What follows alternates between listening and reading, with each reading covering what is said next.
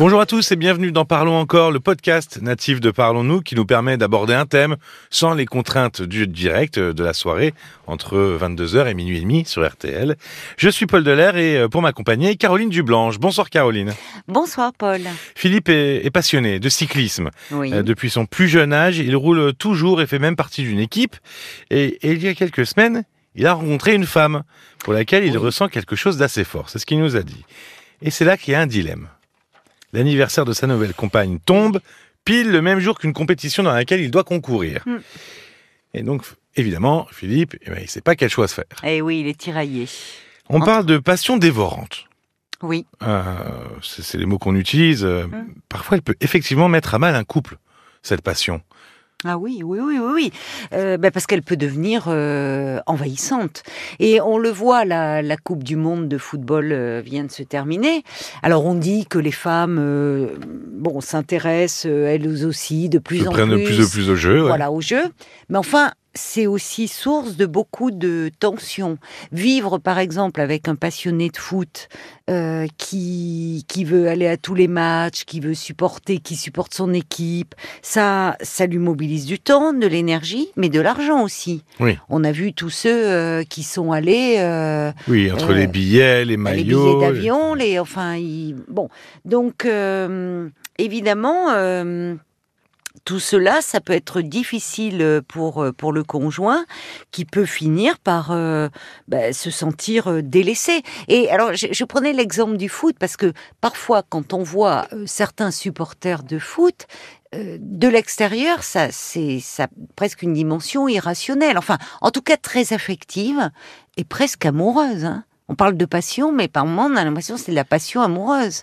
Enfin, quand on voit les files d'attente, parce qu'il y a un joueur qui arrive euh, ou pour acheter son maillot, on est proche, oui, de la de la passion amoureuse. Donc, évidemment, pour le conjoint, s'il ne partage pas cette passion, ben, euh, c'est pas étonnant d'ailleurs. Hein, euh, en thérapie, on entend des et des femmes notamment parce qu'elles ont un conjoint sportif ou qui, qui éprouve presque, enfin pas presque d'ailleurs, un, un sentiment de trahison, même d'infidélité. D'infidélité, oui. Comme si c'était, ah oui, comme si c'était euh, quelqu'un d'autre qu'on aimait plus Mais oui, que, que, que, que soi. mais comme s'il y avait plus. Mais parce que c'est pas si étonnant, parce que quand on est dans une passion, il n'y a pas de place pour un tiers. hein. C'est c'est parfois proche de l'addiction.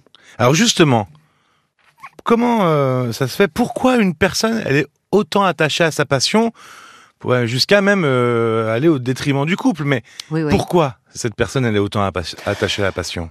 Mais parce qu'elle se fait des shoots de, de, de plaisir. Elle est dans le plaisir euh, à l'état brut.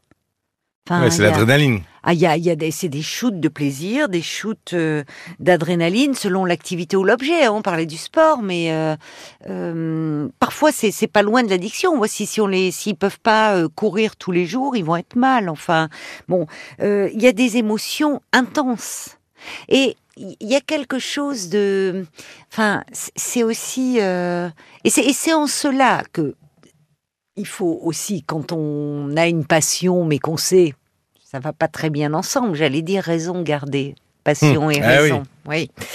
Mais quand on, quand on essaye quand même de, de, de trouver un équilibre, ça peut être aussi euh, euh, réjouissant hein, de vivre avec quelqu'un qui est passionné. Parce qu'il y a, il y a quelque chose, là on parle du sport, ça peut vite tourner à l'obsession, hein, je parlais de la course à pied haute, mais il y a des, il y a des, il y a des passions euh, pour la musique, pour, enfin il y a, il y a des, des passions même euh, parfois étranges euh, qui peuvent paraître un peu saugrenues, mais il y a quelque chose de très vivant derrière tout ça. Ce sont généralement des gens où il y a beaucoup d'enthousiasme. euh, Oui, il y a de la dynamique. il y a de la quelque chose de réjouissant. oui, ce qui n'est pas toujours le cas du sport, et c'est là où on peut vite tourner à l'addiction, où finalement, euh, qui dit ceux qui, les, les, les marathoniens et autres, finalement, il y a toute la vie qui tourne autour, en particulier l'hygiène de vie. Euh, vous n'allez pas faire euh, des, euh, des, là, ça va être la chandeleur, des, des, des fournées de crêpes et, et autres, ou de galettes à la frangipane, un marathonien. Oui, Non, et puis c'est vrai qu'avec le sport, il y, a- il y a aussi cette dimension de défaite quand on est supporter, par Aussi, exemple, qu'il n'y a pas quand on collectionne des timbres ou quand on... Oui, Voilà, c'est non, sûr, mais- qu'on non, a la passion du jardinage. Exactement. Et, et c'est vrai que la défaite, parfois, ça peut pousser Ah. euh, à l'inverse de la réjouissance. Alors c'est vrai, Alors, mais il y a aussi le côté euh, dans dans la passion du sport, il y a aussi le, le retour du héros à la maison. Eh oui, Ah ben oui, parce qu'il y a la défaite, mais il y a aussi la victoire. eh oui, on le disait, ramener la coupe à la maison. Bon, alors il y a cet enthousiasme, mais parfois, quand c'est vraiment répétitif et que, en plus de participer à la passion, mais il faut avoir le compte rendu point par point, ça peut être un petit peu fastidieux. Ça peut être un peu envahissant. Mais alors, à, à l'inverse, quand euh, le ou la partenaire euh, se désintéresse totalement de la passion de l'autre, euh, c'est aussi un peu nier une partie de sa personnalité, non? Ah ben complètement. C'est ça, on bascule. Parce que c'est cela. Euh, Il y a de, quelque chose de la personnalité qui peut être d'ailleurs très créative, très ludique, et c'est en ça qu'il peut y avoir aussi du, du bon à vivre avec euh, quelqu'un Oui, ce qui fait parfois qu'on a euh, aimé cette personne au départ, mais bien d'ailleurs. sûr, mais bien sûr. Tout à fait. C'est ce qui nous l'a rendue parfois séduisante à Mhm. nos yeux. Et si on se désintéresse totalement, euh, voir qu'on est un peu ironique, Un peu méprisant. un peu méprisant, ça- le couple ne tiendra pas. Parce Ouais. que c'est nier une, une partie de ce que cette personne est. Qu'est-ce qu'on. on- Donc l'équilibre, tu vois, est, est vraiment euh, difficile à, à trouver. quel- bah justement, quel conseil tu pourrais donner à un couple pour trouver cet équilibre avec, Oui. entre un passionné et une personne qui l'est moins ou qui l'est pas du tout? En premier lieu, je dirais qu'il est inutile de chercher à réguler la passion. Enfin, je, je veux dire par là, c'est, ça sera forcément mal vécu par le passionné. Oui, il y aura de la Euh, frustration. Mais bien, on va être vécu comme un empêcheur de, de tourner en rond. En fait, de, de, de, il y a ce shoot quand même hein, de plaisir. Hein. Il y a donc euh, si vous êtes celui qui interdit, euh, ça, ça va. Enfin, le, Puis quand on interdit, ça pousse toujours un peu, un peu plus l'autre dans. il va dissimuler.